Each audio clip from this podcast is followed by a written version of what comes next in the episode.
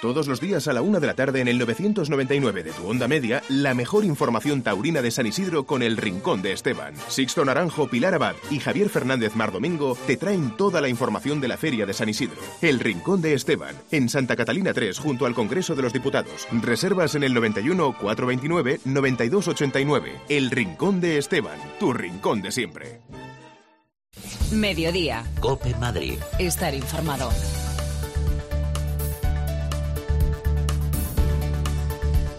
¿Qué tal? Muy buenas tardes. Es la una y casi siete minutos del mediodía. Bienvenidos un día más a esta edición especial del Albero que estamos emitiendo con motivo de la Feria de San Isidro aquí en Cope Madrid en el 999 de la Onda Media. Recibido un cordial saludo de quien nos habla de Sixto Naranjo.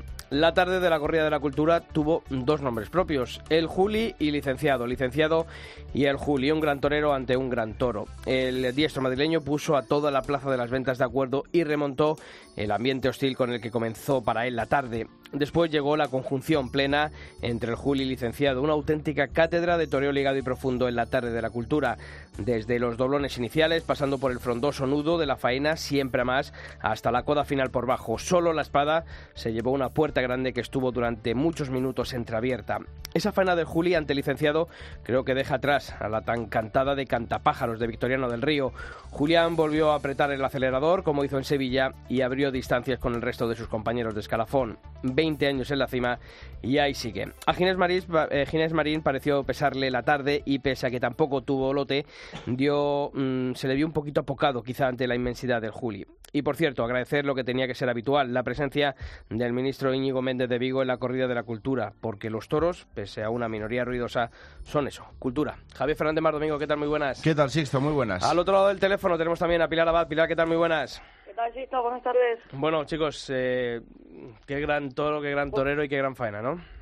Yo creo que incontestable lo de ayer de, de Juli, ¿no? Y además digo de tú, Sixto. Yo creo que durante la faena fuimos conscientes que era una puerta grande que bueno pues esa malograda espada pues se le privó al Juli pero yo creo que de las mejores actuaciones que hemos podido ver de, de Julián sobre todo aquí en Madrid no y sobre todo ver esa plaza cómo estuvo con él no y cómo estuvo entregado. Y, yo creo que también eso hizo que Julián llegara realmente en algún momento a abandonarse ¿no? y, a, y a disfrutar con, ese toro. Fíjate que es raro que ver al Juli matar mal un toro eh bueno, matar mal un toro, fallar con la espada. no, vamos a hablar de cómo mata al Juli. No, me tires ahora de la lengua después de que, hemos, de que hemos hablado bien. No, pero te quiero decir que, que se me entienda. que, no meta la espada a un toro. Vale, vale, vale. matar bien o mal ya, ya han hablado otros y mucho esta semana. ¿eh? Esta semana sí, fíjate que una, de las noticias más vistas de, de nuestra web, de cope.es, era precisamente esa, esa entrevista al maestro Andrés Vázquez que decía directamente, el Juli no sabe matar. No sabe matar los toros. Efectivamente, bueno. pues ayer es verdad que la técnica que, tiene Julián López el Juli a la hora de entrar a matar no es la más ortodoxa. también es verdad que, como dices tú, Javier, eh, esa técnica le ha valido para, para mm. liquidar muchos toros, pero eh, es verdad que no es la más pura. No, a mí no me gusta, lo digo tranquilamente. hay, fotografías en Twitter en el día de, de, ayer y de hoy en el que se ve bueno pues que, que está saliéndose de la suerte, que, está entrando a matar, y quizá ahí, ahí perdió la, la puerta grande, ¿no? Mm, yo creo que hubiese sido justo premio si hubiera entrado, hubiese entrado a la primera y en, su sitio, pero obviamente esa, esa espada se llevó, se llevó esa, esa puerta grande. Desde luego, y qué bonito es ver una conjunción de toro y torero, y que todo el mundo se acuerde del, del toro. Por cierto, eh, nuevo error en el palco. Yo creo que era un toro de vuelta al ruedo sin ningún tipo de duda, aunque la gente no lo pida, porque las vueltas al ruedo se han dejado de pedir. O sea, eso, es, eso es como lo de pedir las orejas después de, después de indultar un toro, ¿no? Que, que a la gente se le olvida que hay que pedir luego los trofeos y las vueltas al ruedo se han dejado de pedir en los toros, con lo cual tiene que haber arriba un hombre, un presidente con criterio que saque el, que saque el pañuelo que a mí ayer me faltó. Y yo creo que además ese toro demostró eh, lo que muchas veces decimos del encaste Núñez, eh, ese tranco mm. además que, que, tienen los toros de, este encaste, y lo vimos en el día de ayer, sobre todo como la forma de deslizarse en la muleta del Julio al principio y al final de la faena, y demostró, demostró que, ese toro de Alcurrucén, otro, tan, otro más que sumamos a la lista de, esta ganadería. Mm. Ayer, la gente, ayer la gente decía, el toro de la feria de Alcurrucén ya ha salido. Todos los años sale un toro que es candidato a todo lo de la feria de, de Alcurrucén. Pues este año salió, ah. salió en el día de ayer. Todavía queda otra corrida Todavía de Alcurrucén, eh, pero, pero, como dice Javi, El toro, ese licenciado, salió en el día de ayer. Bueno, vamos a asomarnos como hacemos todos los días, Javi, al kiosco para conocer qué se ha dicho en la prensa del día sobre esta corrida de la cultura. Pues mucho licenciado y mucho Juli, te puedes imaginar. Empezamos por tu crónica, por cope.es, la cátedra del Juli con licenciado en la corrida de la cultura. En eh, ABC, Andrés Amorós afirma el Juli en plenitud con un gran licenciado. El Juli licenciado, el profundo torrente del toreo, lo dice Zabala de la Serna en el mundo. En La Razón, Patricia Navarro, la reconquista, Juli reconquista Madrid y se abandona. Licenciado hermano de Orgullito, Antonio Lorca en el país. Un gran toro de Alcurrucén permite a el Juli congraciarse con las ventas, lo dice Paco Aguado en la agencia EFE. En el español, Juan Diego Madueño firma el Juli cuaja licenciado y seca la revolución. El Juli rotundo y un gran Alcurrucén, Carlos Ilián en el marca. El general en su laberinto, lo dice Carlos Ruiz Villasuso en mundotoro.com. Gonzalo Izquierdo, bienvenida en aplausos.es. El Juli cuaja la faena de la feria. Y Marco Antonio Hierro en Cultoro, por último, titula El peldaño de mandar. Bueno, pues ya sabéis que todas estas crónicas a primera hora de la mañana, cada día de festejo en nuestra web, en cope.es. Mediodía. Cope Madrid. Estar informado.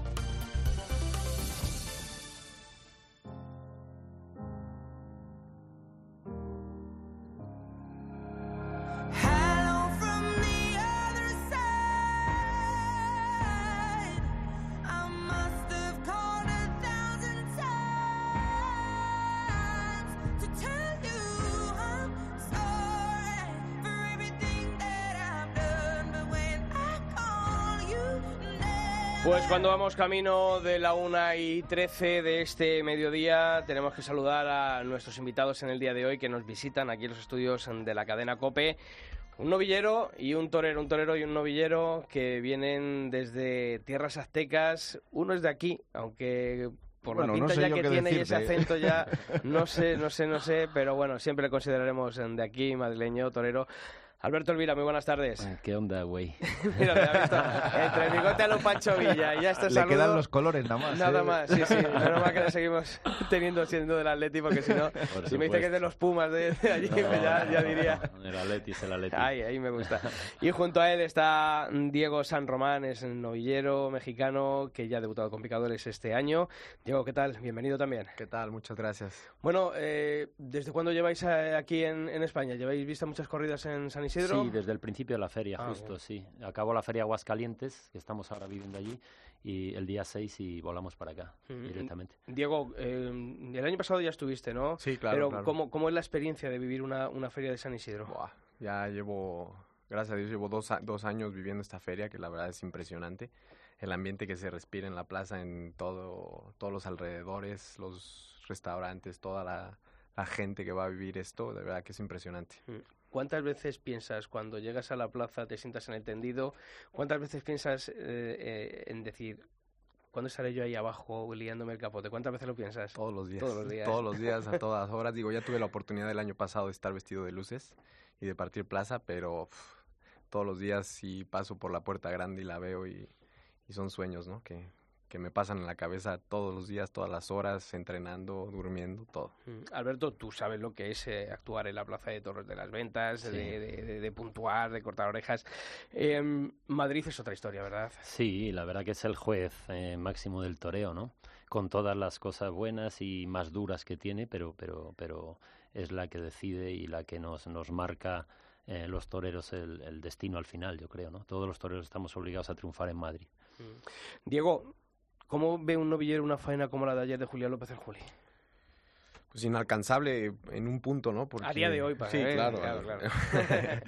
Lo del maestro Julián ayer fue algo imprescindible que todos los que estamos empezando lo tenemos como espejo, ¿no? Y queremos hacerlo igual o mejor, pero llegar a ese punto, la verdad que mucho respeto. Alberto, que te caiga un licenciado como ese de ayer de Alcurrucén en Madrid, ¿es una bendición para el torero o es una faena? Sí, pues Porque que- te puede descubrir. Sí, sí, tienes razón también, sí, es, es complicado, claro, un toro que embiste de esa manera también eh, destapa muchos defectos y hay que estar muy preparado. Lo que pasa es que, como bien decís, el nivel que tiene el Juli eh, es inalcanzable ahora mismo para, para casi todos, porque está así aquí en México, en todos lados, el oficio que tiene, la, la clase, cómo ha evolucionado con su toreo y los cuaja. Es que se coloca perfecto, es que no le enganchan, es que eh, sabe manejar los tiempos. Eh, la verdad que es, eh, cada vez que torea y cuaja un toro así, es muy difícil estar a la altura que, está el Juli, la verdad. Pilar.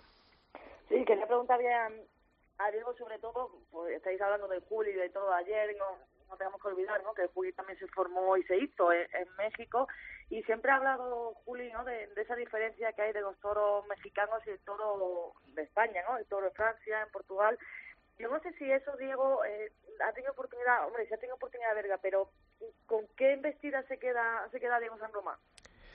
Pues yo sinceramente me quedo con las embestidas mexicanas en una parte porque el, toro de allá, como dice el maestro Julián y como lo han comprobado todas las figuras que han ido a torear a México, eh, la embestida de allá es muy suave, muy difícil, sí es complicada de templar, pero es una embestida muy suave y que te regala literalmente un toreo de salón, ¿no? Como entrenamos todos los toreros así de despacio pero la embestida española también tiene mucha transmisión y es una embestida que, que si se logra entender también a la perfección, como lo pudimos ver ayer, también es un toreo eterno y un toreo que cala mucho en el tendido.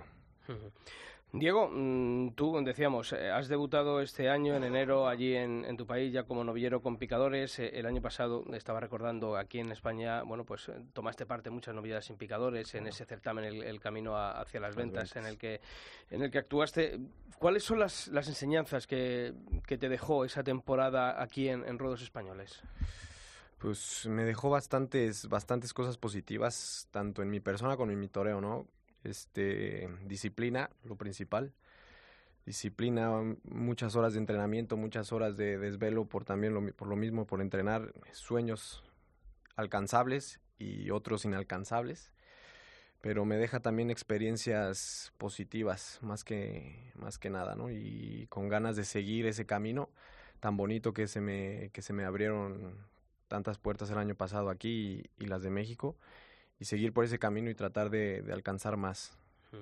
Alberto, eh, ¿cuál es la mayor virtud que tiene Diego en el día a día a la hora de tener que entrenar y en qué tienes que darle más caña? Mm, la verdad que eh, no debería decirlo con el delante, pero, pero es la primera vez que, que no tengo que estar yo con un palo detrás de, los, de, un torero para que entrene, para que, se, para que descanse también, para que sea disciplinado es muy ordenado, la verdad, muy responsable y sobre todo quiere ser torero. Y, y se está abriendo las puertas eh, a día de hoy, como ha dicho, el año pasado estábamos en el mes de agosto eh, mirando al techo los dos sin saber qué hacer y, y se ha ido ganando, se fue ganando las 12 novedades que toreó una a una y ahora en México ha hecho exactamente lo mismo. Mm. La verdad que quiere ser torero, yo creo que es lo que lo, lo, lo, más importante que se puede decir de él y tiene valor. Mm. Diego, ¿qué se aprende de, esos días en los que, como dice Alberto, uno está mirando al techo esperando, esperando una llamada? Sí, claro, ¿no? Se aprende todo, ¿no? Sobre todo paciencia tener paciencia y estar trabajando para que el día que, lo que pasó el año pasado, para el día que te llamen, estar puesto, ¿no? Y no tener excusa de ningún tipo.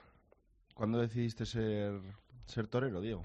Pues hace, hace poco, la verdad llevo muy poco toreando, tengo 22 años, empecé a los 18 igual acá con el maestro, desde porque yo antes me dedicaba a otras cosas, era corría motocross. Cuéntalo, cuéntalo. es que lo, contó tu padre el año pasado y quería que lo contara. Sí, me, me siempre he querido yo ser diferente a, a los demás, ¿no? A mis compañeros de, de, de, clases, pues todos eran la juventud normal de ir a fiestas con las niñas, con comidas y eso, pero yo nunca me gustó eso.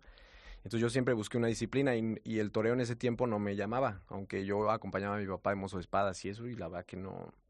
Entonces me meto al motocross, empiezo a competir quedé campeón nacional de México, me fui a competir a Estados Unidos, estuve viviendo en Estados Unidos un año, también compitiendo ahí, quedé campeón ahí también. Pero llega un punto también en mi juventud, a los 18, que ya no me encontré en las motos, que ya no era lo que me llenaba y quería seguir destacando en algo, ¿no? Ser diferente, como dije antes. Entonces le pedí a mi papá que me, que me enseñara a torear y pues empecé a entrenar y, y con, con Alberto me empecé a ir al campo con él y con el matador Payo me empezaron a, llevar mucho al campo y ahí fue cuando empecé, empecé prácticamente a torear. Y cuando uno, eh, claro, eh, tiene ese cambio tan radical, que es lo que te... De las motos al toreo. Claro, claro, no, no, es que uno puede decir, oye, pues estaba en el campo, eh, oye, pues no sé, es, son dos mundos totalmente distintos, pero ¿hay algo en común entre, entre el motociclismo y los toros? Pues yo diría la adrenalina a lo mejor y, y, la disciplina, porque también en el motocross hay que tener muchísima disciplina. Son entrenamientos de 6, 7 horas ahí sin bajarte de la moto y luego al gimnasio y estar muy fuerte. Entonces yo creo que sí la disciplina y, y la adrenalina sobre todo también. Mm. Pilar. Sí, no, yo quería preguntarle también a Alberto que qué es lo que ve en México, qué es lo que ha hecho instalarse allí en México y además formar ¿no? a toreros mexicanos. Bueno, ya sabes, yo hace 14 años que me fui para allá de la mano de Enrique Martín Arranz con el proyecto de Tauromagia, cuando Payo, Saldívar, Mario Aguilar eran unos niños. Yo ya estaba quitado del toro y estaba trabajando, estaba haciendo otras cosas, pero al final, pues, pues ya sabes, el toro ha sido mi vida y, y creo que el trabajo que he hecho con Payo todos estos años y las cosas que he conseguido, pues eh, también a mí me ha llenado de satisfacciones y, y gracias a Dios ahora también estoy trabajando con, con, la empresa Espectáculos Taurinos de México en Aguascalientes. Tengo una responsabilidad muy grande, tengo el encargo de sacar nuevos toreros de allá. Y Diego, la verdad, ahora mismo es la punta de lanza de todos los chavales que hay allí. ¿no? Voy a encargarme también de formar al resto. De hecho, hay un, estamos haciendo muchísimas cosas allá en México. Hay un hay un certamen que, que, son 80 noviadas que se van a dar este año para hacer selecciones, para dar nuevas oportunidades a los nuevos chicos que van saliendo y en eso también le tengo mucha ilusión. A mí personalmente, eh, la verdad que me llena, me llenaría mucho poder decir en unos años que hay tres o cuatro toreros que, que llenan las plazas, que interesan y que, y que hacen que la, que la fiesta siga viva allí. ¿no? Mm, Diego, hombre, por un lado, eh, es algo bonito, ¿no? Que una gran casa empresarial esté apoyándote, ¿no? Con esta claro. Pero también no la responsabilidad de tener que estar a la altura de, de, la exigencia que conlleva tener un bueno pues unos apoderados de, sí, de esta índole ¿no? sí claro esa sobre todo lo que lo que bien mencionas no la responsabilidad de estar a la altura en cada compromiso que que pueda que pueda actuar y, y bueno seguir seguir entrenando seguir al pie de cañón como he estado los últimos años y no aflojar Oye, ahora se presenta una temporada aquí en, en Rodos Españoles. A ti ya te hemos visto anunciado, vas a estar anunciado en, en Valencia, en la Feria de Julio, también en los carteles de, de Beciers. Uh -huh. eh, aquí en Madrid supongo que también habrá puertas abiertas en esas plazas, en esas ferias de novilladas en las que el año pasado estuviste bien como novilleros implicadores.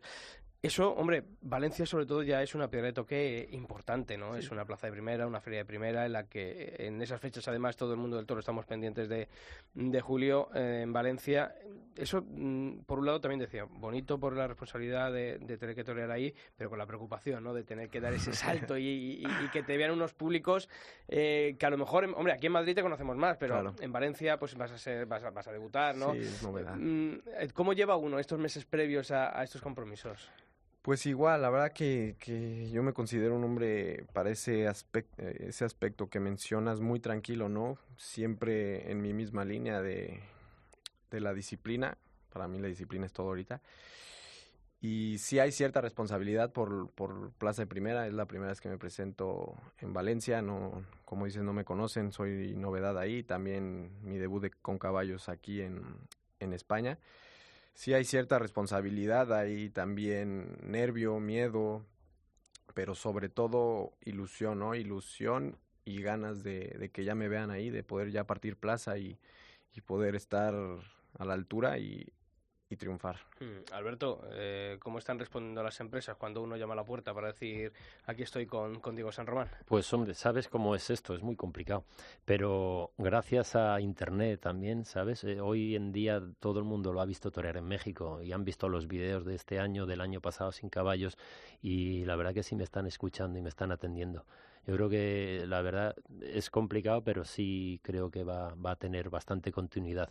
Gracias también hay que decir a, a, pues a lo que se ha ganado él, ¿no? Esa, esa, esa expectativa es como ha sido toda la vida, ¿no? Solo, eh, yo no tendría que vender eh, un torero hoy en día con todas las imágenes que hay y demás se está vendiendo solo y la verdad que me lo está poniendo muy fácil. Oye, hay un llevamos unos años en los que la cantera de México está siendo bastante prolífica, ¿no? Ahora mismo tenemos ahí, bueno, pues aquí en este San Isidro mismamente, ¿no? Los hermanos Adame, también estuvo Sergio Flores. Eh, siempre ha habido un buen número de, toreros mexicanos, pero sobre todo en estos últimos años lo bueno es que están saliendo gente muy joven con, un concepto muy bueno y, eso se está trasladando no solamente allí en México para que haya una buena salud de la fiesta, sino para que también aquí haya ese traslado, ¿no? De tauromaquias en España y podamos ver a toreros de, del otro lado del, del charco. Esa es mi obsesión. A pesar de que, como bien dices, hay chavales y hay, hay gente que, chicos que pueden ser toreros. Creo que todavía falta. Eh, mi ilusión sería no volver a la época de, de oro del toreo mexicano, de los Armilla y demás, pero sí que pudieran equipararse y que pudieran haber participación de, figuras mexicanas en ferias españolas con más asiduidad que ahora. Y creo que para eso hace falta también que ellos den un paso para adelante. Yo, desde luego, eh, voy, a, voy a ponerle todas las ganas, que así Pues, sea. Los que dan también siempre un paso adelante son los aficionados de México que vienen a San Isidro, porque ¿sabes Mm. dónde van a comer, Javi? ¿A dónde?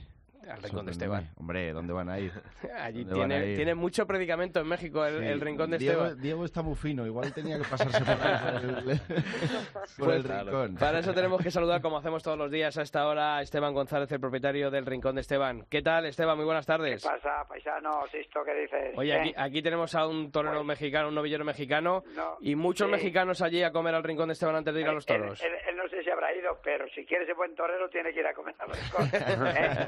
Hombre, pues no, no han mentido nada. Es verdad que, gracias a Dios, estos días, bueno, ya lo sabes tú para qué te lo voy a decir, mexicanos tenemos, pues mira, por la mañana lleno, por la noche lo mismo, la verdad, la verdad que sí. Oye, Pues nada, para comer eh, hoy, ¿qué tenemos en el Rincón de Esteban? ¿eh?